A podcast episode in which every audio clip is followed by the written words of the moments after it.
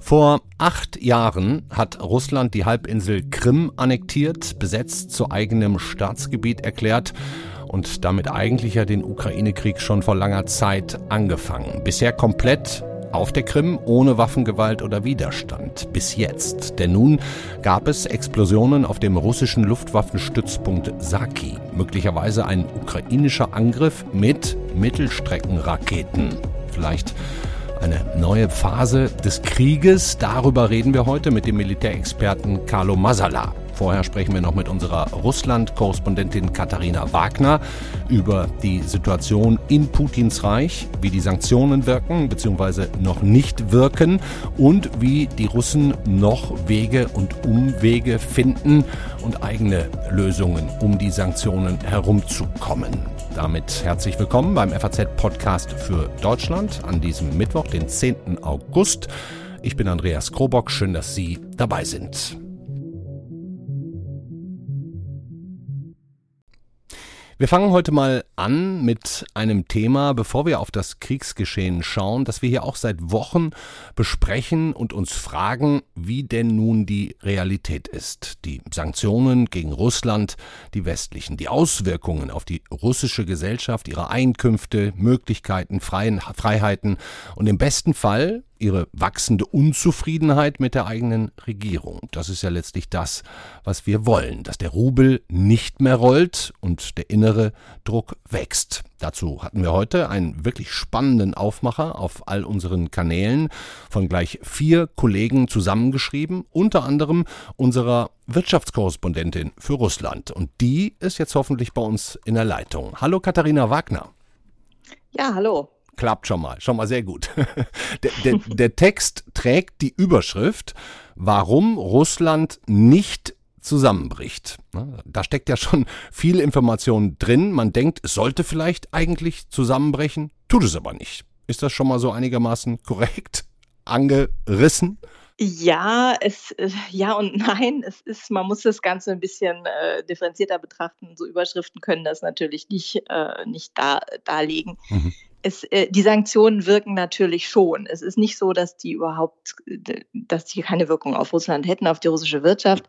Da sehen wir wie, schon an einigen Stellen, dass es knirscht, wenn man das so sagen kann. Mhm, mhm. also heute zum Beispiel hat das größte Luftfrachtunternehmen Russlands angekündigt, einen großen Teil seines Personals zu entlassen. Die waren ah, ja. eben sehr auf internationale Frachtflüge ausgelegt und können natürlich ihre Flüge überhaupt nicht mehr durchführen. Und solche Nachrichten gibt es natürlich auch immer wieder. Ja. Es werden also Leute inzwischen schon entlassen. Es fängt allerdings erst gerade an damit. Ah, okay. Mit viel Verzögerung quasi. Ja, das, äh, das war aber auch von Anfang an, also den Beteiligten, denke ich, an den Sanktionen klar, dass das keine äh, kleine, schnelle Sache sein würde. Dass, die sind auf sehr, sehr lange Zeit angelegt und die werden auch sicherlich der Wirtschaft auf lange Sicht sehr, sehr, sehr stark schaden. Das ist nur so, dass man das sollte auch diese Überschrift dieses Textes andeuten. Ähm, und darum ging es ja darin auch.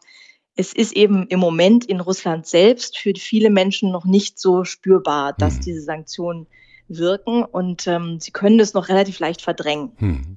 Ich finde Ihr aktuelles Beispiel aus der Luftfahrtbranche ziemlich interessant. Ähm, würde ich ohnehin gerne mal drüber sprechen, weil wir haben ja jetzt auch nicht nur bei uns Sommerferien, sondern wahrscheinlich auch in Russland. Wie ist das da? Fahren russische Familien weiterhin ganz normal in Urlaub? Nur die Reiseziele haben sich verändert? Ja, noch nicht mal so sehr. Die Reiseziele sind eigentlich auch ziemlich gleich geblieben, mhm. denn also eins der wichtigsten Reiseziele ist die Türkei, für die, die es sich leisten können. Ja.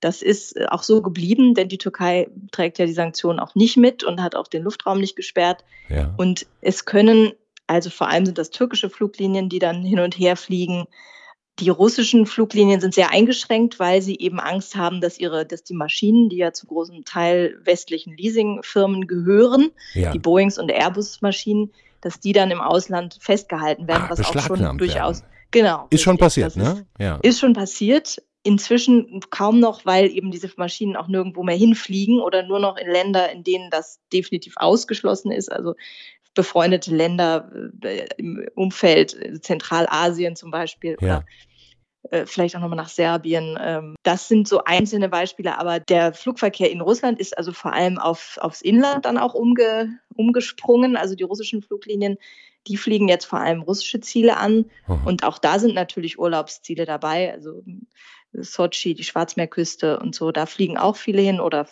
da hat sich der, der Tourismus noch mal sehr verstärkt jetzt in diesem Jahr. Hm. Und, und wer will, kann ja auch ein Visum bekommen und dann jederzeit nach Europa reisen, dann über Zwischenstopps. Also das geht ja auch weiterhin. Das geht auch. Das ist allerdings unglaublich teuer. Also das können sich nur noch wenige wirklich leisten. Mhm. Denn es ist nun mal so, dass quasi die Türkei dieses Monopol jetzt hat auf solche Flüge. Und ähm, die kosten jetzt inzwischen also drei, viermal so viel wie, wie noch vor Kriegsausbruch. Und äh, das ist natürlich für sehr wenige nur noch erschwinglich. Ja. Jetzt, jetzt haben Sie gesagt, ähm, ein Frachtunternehmen muss viele Menschen entlassen. Die fliegen vor allen Dingen nur noch im Inland. Nun ist es aber ja auch so, dass wir eigentlich keine westliche Luftfahrttechnik mehr nach Russland liefern. Die haben ja hauptsächlich amerikanische Maschinen und brauchen die also auch eigentlich. Die fliegen aber trotzdem gerade ja fröhlich weiter. Das kann so passieren, eben, dass es Umwege gibt für Ersatzteile. Es ist natürlich auch so, dass die, dass die Luftfahrtunternehmen, die haben natürlich auch Ersatzteile gebunkert auf Lager. Das, das reicht natürlich auch erstmal eine Weile. Ja.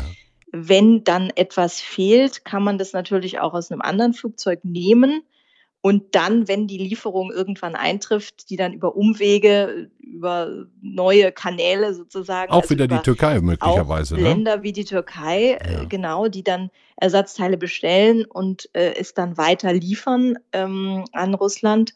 Aber da gibt es auch andere Länder, die das machen. Also Kasachstan wird da auch immer wieder genannt als wichtiger Partner. Und auf diese Weise kommen dann Ersatzteile eben doch noch an. Ja, ja, und äh, die, die Maschinen sind auch, viele sind auch sehr neu, sodass da auch relativ wenig zu tun ist im Moment. Das ist eben nicht Iran, wo die, wo die Flugzeuge schon äh, 30 Jahre alt sind, sondern das sind wirklich sehr neue und das wird wahrscheinlich auch noch eine Weile so gut weitergehen. Mhm. Ist das denn exemplarisch auch für, für andere Branchen, was da jetzt in diesem Sommer Luftfahrtverkehr in, in Russland passiert? Würden Sie sagen, das ist übertragbar? Es fehlt zwar eigentlich an Chips, an Technologien, an Material, aber die schaffen das noch sich das über andere Kanäle zu besorgen oder aus den Beständen sich noch zu versorgen. Ist das so ein bisschen ein guter Überblick? Wahrscheinlich gilt das schon für einige Branchen, aber die, sicher nicht für alle. Also die Autoproduktion zum Beispiel, die ist völlig eingebrochen im Mai äh, okay. um beinahe 100 Prozent im oh, Vergleich ja. zum Vorjahr. Also das war wirklich sehr drastisch, weil da einfach es überall gefehlt hat und natürlich sich auch viele, viele Zulieferer und auch, auch Hersteller zurückgezogen haben. Mhm. Und das wird jetzt sich komplett ändern. Das wird also nur noch auf russische ähm, Bestandteile zurückgreifen können. Natürlich sehr viel primitivere Produktion und auch sehr viel geringere Produktion. Also auch da wird es definitiv äh, Entlassungen geben im zweiten Halbjahr. Das erwarten auch eigentlich alle Ökonomen, dass das erst so im Laufe dieses der nächsten Monate sich dann wirklich bemerkbar macht, mhm. diese Entlassung und dass die Arbeitslosigkeit steigt. Also in einzelnen Bereichen wird es sicherlich funktionieren, dass man sich aus China vor allem Ersatzteile oder Bauteile liefern lässt und Chips und so weiter. Ja. Aber äh, zum Beispiel in der Autoproduktion sieht man, da kann man es eben nicht ersetzen. Und da wird sicherlich auch ähnliche noch weitere Zweige geben, für die das dann auch gilt. Hm. Ich meine, die eine Frage ist ja immer, ähm, bekommt man das Material überhaupt, das man so braucht für sein gesamtes Wirtschaftssystem? Und die andere Frage, hat man das Geld dafür? Ne? Sie haben vor ein paar Wochen mal geschrieben, umgerechnet habe Russland bis Ende Mai einen Staatsüberschuss in diesem Jahr von 26 Milliarden Euro erwirtschaftet. Das klingt ja jetzt schon mal gar nicht wenig. Wie sehr ist denn diesen Zahlen überhaupt zu vertrauen? Ja, das ist natürlich immer alles mit Vorsicht zu genießen. Es stimmt aber wohl schon, dass das sehen jedenfalls auch unabhängige Ökonomen so, dass natürlich Russland von den hohen Öl- und Gaspreisen unglaublich profitiert hat, mhm. das, ähm, und es immer noch tut. Das ist auch der sicherlich der Knackpunkt, wenn man jetzt möchte, dass die Wirtschaft deutlich einbricht und dass vor allem weniger Geld da ist, um diesen äh, Krieg zu finanzieren, dann müsste natürlich doch an dieser Stelle auch noch mehr gemacht werden. Also dann darf kein Gas und kein Öl mehr gekauft werden. Es ist im Moment so, dass die Einnahmen aus dem, aus dem Öl- und Gasverkauf schon deutlich zurückgegangen sind. Allerdings vor allem, was das Gas angeht, Denn da ist es natürlich so, dass Russland selbst erstens vielen Ländern kein Gas mehr liefert, weil die ja sich geweigert haben, das in Rubel zu bezahlen. Und natürlich auch, äh, auch Deutschland zum Beispiel, sie haben ja jetzt die Lieferungen auch stark redu reduziert. Ja. Und da sind also die Einnahmen schon deutlich zurückgegangen. Leider wird, wird es aber ausgeglichen durch die hohen Ölpreise. Ja. ja, und äh, natürlich hat Russland da auch das Glück, dass es eben das Öl auf Tankern an, an asiatische Kunden verkaufen kann. Und ähm, solange das so ist, wird das Geld auch ausreichen. Also reicht das Geld auch, um zum Beispiel den Menschen im Land äh, mit äh, so Hilfszahlungen ein bisschen die, die sinkenden Einkommen auszugleichen. Also auch das merken die Russen jetzt noch nicht so stark, wie man, wie man denken würde. Diese schwere Krise mhm. spiegelt sich noch nicht so sehr in den Einkommen wieder, weil tatsächlich der Staat das bisher noch ausgleichen kann mit diesen mit diesen Hilfszahlungen. Hm. Ich weiß, die Frage ist sicher schwierig zu beantworten, vielleicht auch gar nicht. Aber wenn ich jetzt unsere Probleme hier sehe, Gaskrise, Inflation, Lieferkettenproblematik auch bei uns, dann frage ich mich, wer ist denn Stand heute aus Ihrer Sicht unabhängiger oder abhängiger von wem? Wir von Russland oder Russland von uns? Also mein Eindruck ist, dass, dass Russland abhängiger ist, äh, weil es einfach nur davon lebt, dieses Öl und Gas zu verkaufen, natürlich noch ein paar andere Rohstoffe, aber das ist die einzige Einnahmequelle. Äh, mhm. Das ist natürlich im europäischen Fall nicht so, dass äh, die Wirtschaft ist ja viel, viel mehr diversifiziert. Natürlich ist das jetzt ein sehr problematischer Winter, der da bevorsteht und es erfordert sehr viel Anstrengung und, und ja, auch Überzeugungskraft, da, da durchzukommen, auch mhm. Geld sicherlich, aber das ist eine kurzfristige Geschichte, würde ich jetzt sagen, natürlich. Hm. Aber was Russland machen müsste, um diese Sanktionen auszugleichen, ist ein, ein sehr viel tiefgreifender Umbau, der da nötig wäre. Also sie müssten, was auch schon seit Jahren, Jahrzehnten äh, jeder weiß, diese Wirtschaft müsste, müsste auf ganz neue Grundlagen gestellt werden. Mhm. Und das ist nicht passiert. Äh, es gab Ansätze dazu, aber die wurden auch vom Kreml immer wieder äh, unterbunden und Korruption hat das Ganze auch äh, erschwert, sodass das einfach nicht passiert ist. Und Aber wird es passieren? Was glauben Sie? Nein, unter dieser Regierung, unter Putin natürlich nicht. Jetzt mhm. sowieso nicht, unter in Kriegszeiten. Da ist natürlich alles auf äh, weiter so angelegt. Also ja. Hauptsache jetzt möglichst schnell, möglichst viel Geld verdienen um diesen Krieg weiter zu finanzieren. Da wird sich sicherlich jetzt nichts ändern. Hm. Jetzt würde ich Sie natürlich wahnsinnig gerne auch nach der Stimmung in der russischen Bevölkerung fragen. Und da können wir jetzt unseren Hörerinnen und Hörern auch verraten, dass Sie natürlich wie fast alle westlichen Journalisten ausreisen mussten aus dem Land, aus Moskau. Aber es geht jetzt wieder zurück. Finde ich spannend. Ja, das finde ich auch.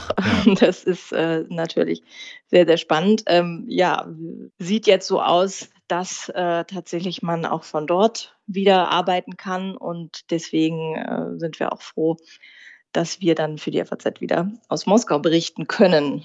Ich bin sehr gespannt. Passen Sie auf sich auf. Beste Grüße. Vielen Dank. Dankeschön, Katharina Wagner. Ja, danke auch.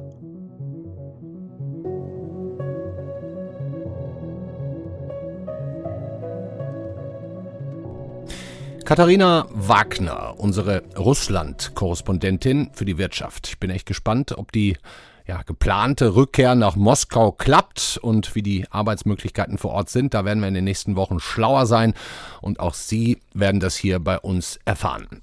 Wie schwierig die innerrussische Situation einzuschätzen ist, haben wir auch gehört. Noch haben die Sanktionen gegen Moskau ja keine riesengroßen Spuren hinterlassen, kleine und mittlere zwar, und die auch zunehmend. Zunehmend scheint auch die Entschlossenheit des ukrainischen Militärs zu sein, den Russen ihre scheinbar sicher geglaubten Gebiete, wie zum Beispiel die Krim, wieder zu entreißen, beziehungsweise die Annexion zumindest nicht tatenlos geschehen zu lassen. Es gab Explosionen auf dem Luftwaffenstützpunkt Saki auf der Krim-Halbinsel.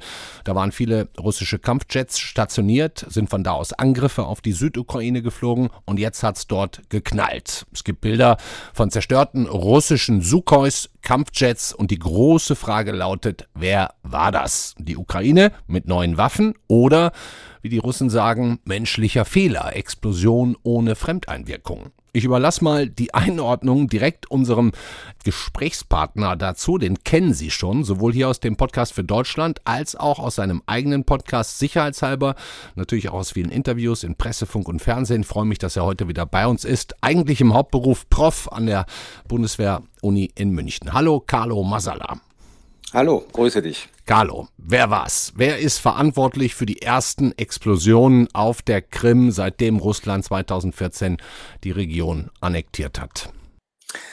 Es deutet alles darauf hin, dass die Ukrainer das waren. Mhm. Also die, ähm, wenn man die die Videos sieht, wie die Explosionen erfolgt sind, dann ist das sozusagen sehr symmetrisch. Mhm. Ähm, Erklär mal kurz, was das heißt, symmetrisch. Naja, man sieht halt sozusagen einen Einschlag und dann direkt den nächsten Einschlag und man sieht da äh, sozusagen die Rauchwolken, Rauchwolken aufsteigen und die Explosionen aufsteigen. Mhm. Wenn das jetzt letzten Endes etwas wäre, was durch russisches Fehlverhalten auf dieser Basis passiert worden ist, dann hätte man so eine sukzessive Reihe von Explosionen gesehen. Also eine Hauptexplosion und dann kleinere Explosionen, die dann übergreifen auf ein anderes Munitionsdepot mhm. etc. ppp. Mhm. Da, da, da, li da, liegen ja, da liegt ja Munition und die äh, explodiert dann halt sukzessive. Das Feuer springt über auf andere Gebäude, dann explodiert da was. Ja. Ähm, das hätte also wesentlich chaotischer ausgesehen. So sieht man halt äh, sozusagen eine Rauchwolke aufsteigen und und dann, ich glaube, 20 Sekunden danach noch eine andere Rauchwolke aufsteigen. Mhm. Das spricht eigentlich alles dagegen, dass dort auf dieser ähm,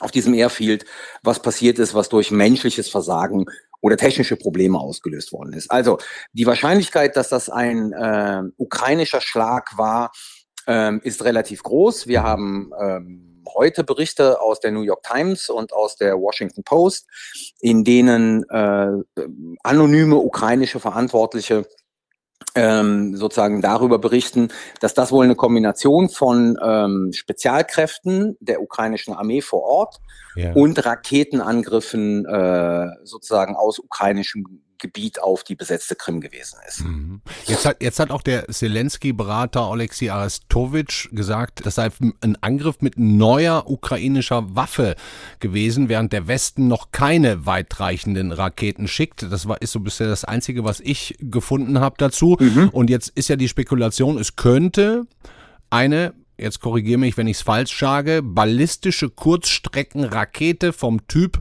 RIM 2 sein, genau, die sogar in richtig. der Ukraine entwickelt wurde genau. oder worden sein soll. Reichweite 500 Kilometer.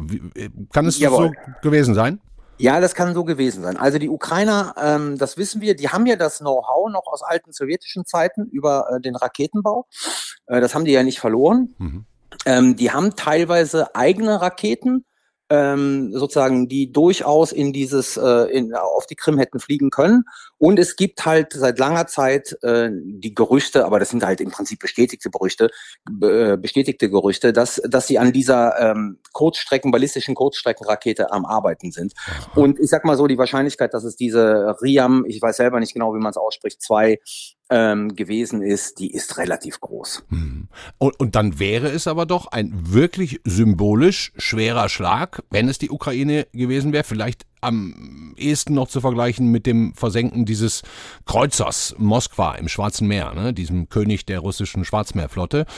Oder würdest du sagen, nee, das ist niedriger einzuordnen? Nein, das ist meines Erachtens ist es sogar größer einzuordnen. Ah, ja. Also meines Erachtens ist es sogar größer einzuordnen aus einer ganzen Reihe von Faktoren. Ähm, zunächst einmal hat die Ukraine gezeigt, dass sie Ziele weit hinter der russischen Front angreifen kann.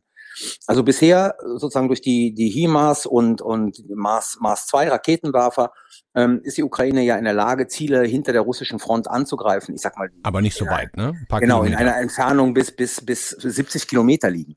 Ähm, das ist jetzt eine Entfernung von fast 200 oder ein bisschen mehr als 200 Kilometern. Das stellt die Russen jetzt natürlich für die gesamte zukünftige Operationsführung vor die Probleme, da sie ja nicht wissen, wie viele Raketen die Ukraine dieses Types überhaupt hat, ähm, dass sie jetzt viel, viel mehr schützen müssen. Mhm als sie eigentlich, glaube ich, vorher angenommen haben, weil sie waren sehr stark fokussiert auf diese HIMARS, ähm, Panzerhaubitze äh, 2000, äh, Mars-Raketenwerfer oder die César von, von, den, von den Franzosen, mhm. die halt alle eine begrenzte, begrenzte kleinere Reichweite hatten. Jetzt haben sie plötzlich sozusagen 200 Kilometer hinter der Front äh, einen Anschlag erlebt. Das stellt die vor große Probleme. Das ist das eine. Mhm. Das zweite ist, ähm, die Ukrainer haben die äh, Luftabwehr der Russen auf der Krim überwunden. Die war wohl zu dem Zeitpunkt abgeschaltet. Das hat was damit zu tun äh, mit amerikanischen Raketen, die auch in der Ukraine sind und die äh, sozusagen äh, Luftabwehr zerstören können. Also deswegen war die runtergefahren. Mhm. Ähm, und jetzt kommt der Punkt. Die Schwarzmeerflotte ist ja auch zur Absicherung der Krim da. Ja. Und die Schwarzmeerflotte fährt unter dem Schutz der Luftabwehr die auf der Krim installiert ist. Das heißt, wenn die jetzt überwunden werden kann, stellt das auch eine Bedrohung für die Schwarzmeerflotte dar. Ah, das heißt, ist die nicht mehr effektiv in der Lage, die Krim zu schützen in bestimmten Situationen. Das ist der zweite Punkt. Das sind jetzt die rein militärischen Sachen. Der dritte Punkt ist, und dritten, den finde ja. ich, genau, und den finde ich sozusagen, ähm, deswegen ist das in, in der Bedeutung meines Erachtens größer als die Versenkung der Moskwa, wir haben alle die Bilder gesehen der Staus, die dann 100 Kilometer waren, der Russen, die jetzt aus der Krim weg wollen und sozusagen zurück nach Russland wollen. Die waren ja da im Urlaub teilweise. Mhm. Teilweise verlässt die, die russische Bevölkerung, die auf der Krim gelebt hat, die Krim. Mhm. Ähm, damit geht dieser Krieg in das Bewusstsein der russischstämmigen Bevölkerung richtig über. Mhm. Das ist im Prinzip sozusagen wurde ähm, die vom Krieg direkt betroffen, was sie ja bislang überhaupt nicht war. Ja, ja, richtig. Ja? richtig. Ähm, und das trägt sich aller Wahrscheinlichkeit nach jetzt natürlich auch nach Russland hinein. Durch diejenigen, die zurückfahren nach Russland, die haben die Krim verlassen, weil es dann Beschuss gab, weil es einen Angriff gab. Ja, ja. Ähm, und diese psychologische Wirkung würde ich jetzt erstmal nicht unterschätzen. Von daher glaube ich, dass dieser Angriff auf die äh, auf, auf das Airfield ähm, äh, auf der Krim in der allgemeinen Wirkung bedeutsamer war als die Versenkung der Moskwa. Mhm. Jetzt hat Zelensky selber gesagt, der russische Krieg gegen die Ukraine habe mit der Krim begonnen und mhm. müsse auch mit der Krim enden und mit ihrer Befreiung. Glaubst du, Carlo, ich muss es einmal sagen, wir beide sind ja beim Du, ähm, ja. dass diese Explosion, ich formuliere das extra noch so vorsichtig, du sagst, die Wahrscheinlichkeit ist riesig, dass es ein Raketenangriff war, dass das jetzt vielleicht dann auch der Anfang sein könnte von einer neuen Kriegsphase nach diesem Stellungskrieg mit Kurzstreckenraketen, mit denen sich die Ukrainer wehren könnten, dem Stahlgewitter der letzten Monate, vor allem im Donbass. Jetzt sagst du, die Schwarzmeerflotte ist nicht mehr geschützt. Geht der Krieg jetzt tatsächlich nach diesem diesen zehn Monaten in eine neue Phase? Also er geht in eine neue Phase und das war ja auch angekündigt, weil es Teil der Gegenoffensive der Ukraine ist, die ja sozusagen an vielen Stellen am, im, im Süden verläuft mhm. ähm, und die nicht an der gesamten Front verläuft, weil dafür, dafür fehlt den Ukrainern eigentlich das Personal und das Material, sondern die sich auf bestimmte strategische Schlüsselpunkte bezieht. Und das ist einer davon. Mhm. Ne? Mhm. Ähm, deswegen ja, neue Phase. Wir befinden uns in der ukrainischen Gegenoffensive. Die Kombination aus, ich sag mal, clandestinen Aktivitäten hinter den feindlichen Linien, also die mögliche Präsenz von Spezialkräften ähm, auf, auf dem Luftwaffenstützpunkt kombiniert mit den Raketenangriffen. Ähm, also die Kombination zwischen, ich sag jetzt mal so, äh, eher Partisanentaktik und regulärer Armeetaktik. Ja. Ähm, das wird die, Russ äh, die ukrainische Gegenoffensive auszeichnen, die, ja. und das möchte ich nochmal betonen, wie gesagt, nicht an der gesamten äh, Front stattfinden kann, sondern die sich auf bestimmte Punktuell. neuralgische Punkte konzentrieren wird. Hm. Ich meine, Russland betrachtet die Krim ja inzwischen als ihr eigenes oder sein eigenes Staatsgebiet, hat bei Angriffen auch schon lange mit massiver Vergeltung gedroht. Womit rechnest du da jetzt von russischer Seite? Bisher streiten die ja ab, dass es die Ukrainer waren, weil es ihnen wahrscheinlich auch zu peinlich ist in der Innendarstellung, ähm, sondern sagen hier manueller Fehler, Explosion bei uns, wir sind selber, selber schuld. Aber wenn jetzt irgendwie klar ist, es, es war die Ukraine, wie reagiert denn dann Russland? Kommen wieder Bomben auf Kiew?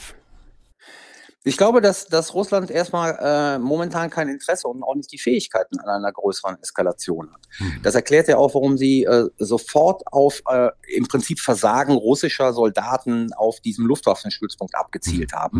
Mhm. Ähm, weil zuzugeben, dass man jetzt die Krim angegriffen hat, ist für diese, diesen Mythos, den man in Russland natürlich erzählt, diesen Mythos sozusagen der Kampfkraft der russischen Streitkräfte absolut schädlich. Also sie können ein Stück Land, von dem sie behaupten, dass es sozusagen äh, urrussisch ist, können sie nicht schützen. Ja. Ähm, das hat natürlich katastrophale Auswirkungen nach innen. Deswegen kommen sie jetzt mit dem Punkt, dass es ein Versagen von irgendwelchen Soldaten da auf diesem Luftwaffenstützpunkt war. Ja, ja. Und solange sie da das Narrativ nicht ändern, wird es ja schwer für sie zu eskalieren, weil sie müssten ja begründen, warum sie jetzt dann nochmal eskalieren. Das könnten sie ja nur, indem man argumentiert, dass die Ukraine die Krim angegriffen hat. Wenn sie das aber tun würden, würden sie ihre eigene Schwäche offenbaren.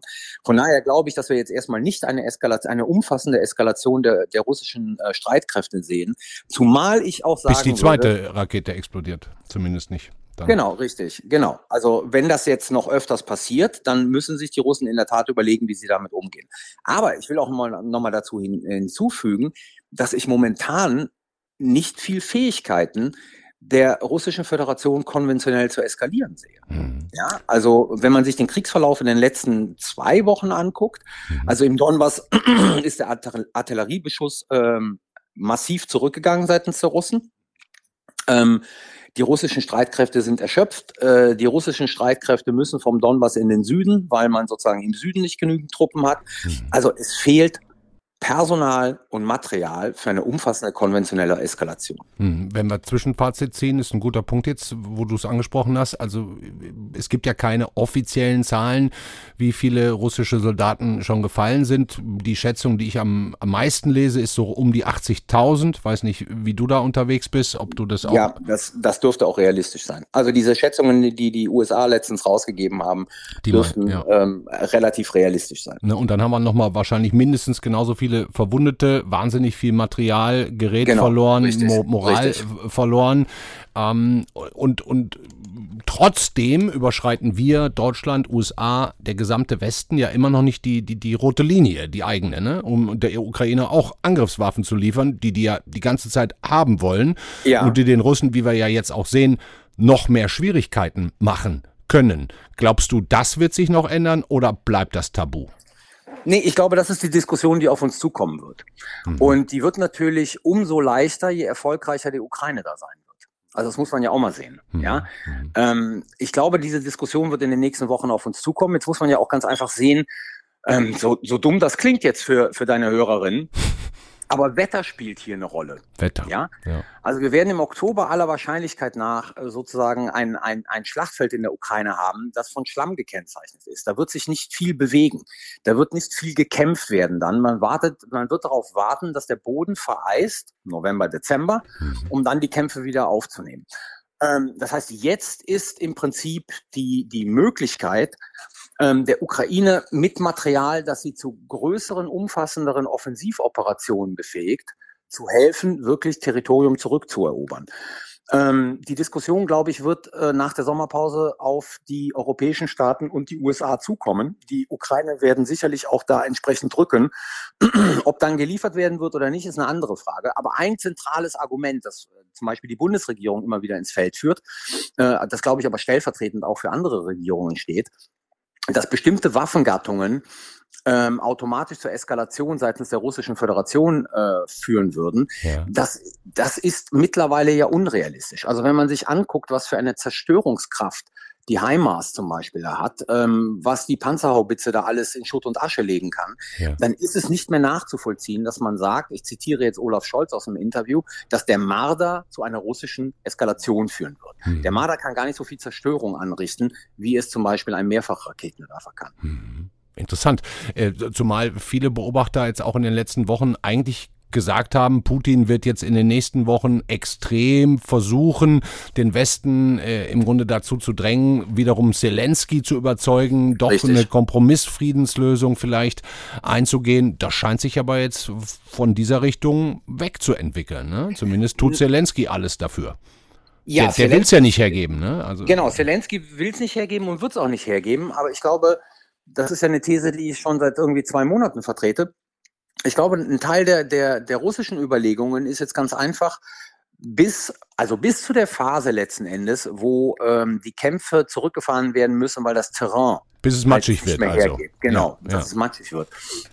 Ähm, so viel wie möglich noch im Donbass äh, zu erobern, ja. gleichzeitig darauf zu spekulieren und ein bisschen mit dem Gas zu spielen, aber auch zu spekulieren, dass die äh, innenpolitischen Widerstände in den europäischen Staaten stärker werden, weil die Kosten für Lebensmittel höher werden, weil sozusagen die Gaspreise ins, ins Unermessliche steigen, ja. äh, weil ja. Nebenkostenabrechnungen kommen, die für viele Leute einfach nicht tragbar sind, ja. so dass dann die, die innenpolitische Stimmung in Staaten wie Deutschland oder anderen Staaten kippt, der Druck auf die Regierungen, äh, äh, die Unterstützung der Ukraine zu reduzieren, einzustellen, größer wird. Und Putin wird dann möglicherweise mit der Idee eines Waffenstillstands kommen. Ja. Weil auch Putins Truppen eine strategische Pause brauchen. Ja. Ja. Und, und, und dass in dieser Kombination dann die Hoffnung da ist, dass dann Staaten wie Deutschland, Frankreich, Großbritannien möglicherweise auch auf Zelensky einwirken, sich jetzt an den Verhandlungstisch zu begeben. Ja. Was er nicht tun wird, aber dann hat Putin das, was er eigentlich will, nämlich die, ähm, den Keil zwischen der Ukraine und einem Teil der europäischen Staaten geschalten. Ja, ja wir, wir können es jetzt wahrscheinlich noch nicht einschätzen und müssen wohl auch abwarten, bis da eine zweite Rakete fällt und die Sache weiter eskaliert mit weiteren Mittelstreckenraketen. Ich würde gerne Kurzstrecken, eine Kurzstrecken. Kurz, Entschuldigung, Kurzstrecken, 500 Kilometer sind Kurzstrecke noch, ne? Im Militärsprech. Genau, richtig. Okay. Jawohl. Ab wann geht Jawohl. Mittelstrecke los? Äh, ab, ab 800 eigentlich. Ah, okay. Also ich 800 bis 1500. Okay. Ich wollte auf jeden Fall noch diese eine schwierige Situation in Saporischia, in diesem größten Atomkraftwerk ja. Europas, einmal kurz zum Ende mit dir ansprechen. Das ist ja inzwischen ja. unter russischer Kontrolle und, und mhm. angeblich das will Russland wohl morgen im Sicherheitsrat der Vereinten Nationen vortragen, soll die Ukraine auf das Kernkraftwerk geschossen haben. Ne? Richtig, ja. Wahnsinnig gefährlich natürlich. Tschernobyl lässt grüßen. Wir haben genug ja. erzählt und gelesen in den letzten Monaten, wie gefährlich solche Situationen sein können. Hältst du es denn für möglich, dass wirklich die Ukrainer auf ein Atomkraftwerk schießen? Also ganz ehrlich, diese Frage kann ich nicht beantworten, weil die Situation dort total unübersichtlich ist. Okay. Ich halte es nicht, ich halte es nicht für ausgeschlossen, ja, ja. Ähm, weil die Russen dieses Kernkraftwerk besetzen, weil sie wohl auch Material in, in und um dieses Kernkraftwerk haben, mhm. ähm, weil gleichzeitig äh, die Idee der Russen ist, sozusagen dieses Kernkraftwerk zu benutzen, um die Krim zu versorgen. Ja, und die Ukraine ähm, abzuschneiden, ne? Und die Ukraine abzuschneiden. Deswegen halte ich es für nicht ausgeschlossen, dass der Beschuss durch die Ukraine erfolgt ist. Okay. Ähm, ich halte es genauso wenig ausgeschlossen, dass das eine False Flag Operation seitens der Russen ist. Ich finde es relativ gut, dass wohl die Russen jetzt die internationale Atomenergiebehörde ähm, den Zutritt zu dem Kernkraftwerk erlauben wollen, ja, ja, ja. um zu schauen, inwieweit ist das noch stabil, wo sind die Gefahren etc. pp. Diese Sachen im Sicherheitsrat, die morgen passieren werden, das ist natürlich nur eine russische Show ja, ja. um sozusagen äh, die Ukrainer äh, an den Pranger zu stellen. Aber letzten Endes, dass es da seit zwei Tagen, glaube ich, keinen Beschuss mehr gibt, das ist etwas, was, glaube ich, jeden von uns erleichtern sollte, weil keiner von uns hat ein Interesse daran, dass dieses Atomkraftwerk in die Luft fliegt. Nee, niemand. Hoffen wir drauf, dass es nicht passiert. Okay, Carlo Masala, ich danke dir recht herzlich für das wieder mal extrem spannende Gespräch. Und äh, man hört dir ein bisschen an, bist ein bisschen erkältet. Ich hoffe kein Corona. Jetzt habe ich nein, dich auch noch so. alles gut. Für dich immer. Sehr gerne. Also beste Grüße und vielen Danke. Dank. Danke dir. Bis demnächst. Ciao. Das war der FAZ-Podcast für Deutschland an diesem Mittwoch. Ich glaube, wir haben heute den 10. August und jetzt habe ich mir für die Abmoderation Verstärkung geholt. Bei mir im Studio sind Sandra Klüber und Kati Schneider. Hallo. Hallo. Kennen Sie alle aus unserem Podcast für Deutschland. Und es hat einen Grund, dass die beiden hier sind, weil nächste Woche startet unsere große Sommerserie. Was kommt da auf uns zu? Viel Spannendes, auf jeden Fall. Klar, logisch, bei uns immer. Ja, wir arbeiten gerade unter Hochdruck dran, äh, alle Folgen fertig zu bekommen. Und wir haben uns in diesem Jahr ähm, äh, wieder eine Sommerserie ausgedacht, wie auch schon letztes Jahr. Und äh, dieses Jahr werden wir uns ähm, natürlich auch im weitesten Sinne mit den Folgen des Ukraine-Kriegs beschäftigen. Äh, wir werden uns aber mal anschauen, inwieweit dieser Krieg Auswirkungen auf die Weltpolitik hat, auf äh, die Geopolitik, auf Machtverhältnisse und auf äh, multilaterale Beziehungen. Mhm. Und dafür haben wir uns ähm, in fünf Folgen fünf Länder vorgenommen. Wir können ja schon mal. Lass mich die, raten. Ja? Amerika ist dabei. Ja. China ist dabei. Ist dabei. Russland ist dabei. Ist dabei. Und die letzten zwei, wollen wir die offen lassen oder wollen wir die schon nennen? Was ist mit Deutschland? Machen wir nicht extra? Deutschland Nein. spielt überall eine Rolle wahrscheinlich. In, Hm. Oder? Vielleicht. Sagen wir einfach mal noch nicht. Kann sich jeder jetzt vielleicht selber mal Gedanken machen und überlegen, welche beiden Länder könnten es denn noch sein, die in der Weltpolitik in den nächsten Jahrzehnten eine größere Rolle spielen werden. Wie, wie habt ihr das geplant, diese Serie? Montag geht's los. Auftakt. Wer macht das von euch beiden? Genau, Montag geht's los mit meiner Folge. Das kann man, glaube ich, auch schon verraten. Mit der Amerika-Folge wird's losgehen. Und dann äh, werden wir mittwochs und freitags neue Folgen in den äh, kommenden zwei Wochen dann veröffentlichen. Und Dienstags, Donnerstags ist die schlechte Nachricht jetzt für alle. Pause. Machen wir Pause. Alle im Urlaub hier bei uns. Aber Montag, Mittwoch, Freitag, Montag, Mittwoch, Freitag. Sechs Teile Sommerserie. Soll man den Namen auch schon verraten? Ich finde den Namen super. Sagt es. Die Machtprobe. Ja. Wir Ist können, ja, wir können ja auch schon mal verraten, nachdem wir die fünf Länder besprochen haben, reden wir in einer Abschlussfolge mit unserem ehemaligen Außenpolitikchef Klaus-Dieter Frankenberger. Ah. Und dann machen wir nochmal eine große Zusammenfassung aller Ergebnisse. Und spätestens da wird's natürlich auch um die Rolle Deutschlands gehen Genau. und äh, die Rolle der EU. Ich bin total gespannt. Klaus-Dieter Frankenberger, ich weiß, er hört uns meistens zu. Beste Grüße, freue mich drauf, Sie auch wieder hier zu hören. Danke euch beiden. Bin sehr gespannt. Wir ich werde dann auch uns. mal im Urlaub sein und mir das aber natürlich pünktlich 17 Uhr täglich anhören. Hoffen wir doch. Da freuen wir uns. Wir Danke freuen euch. Uns. Ciao. Gerne. Tschüss. Ihnen auch alles Gute. Ciao, bis morgen.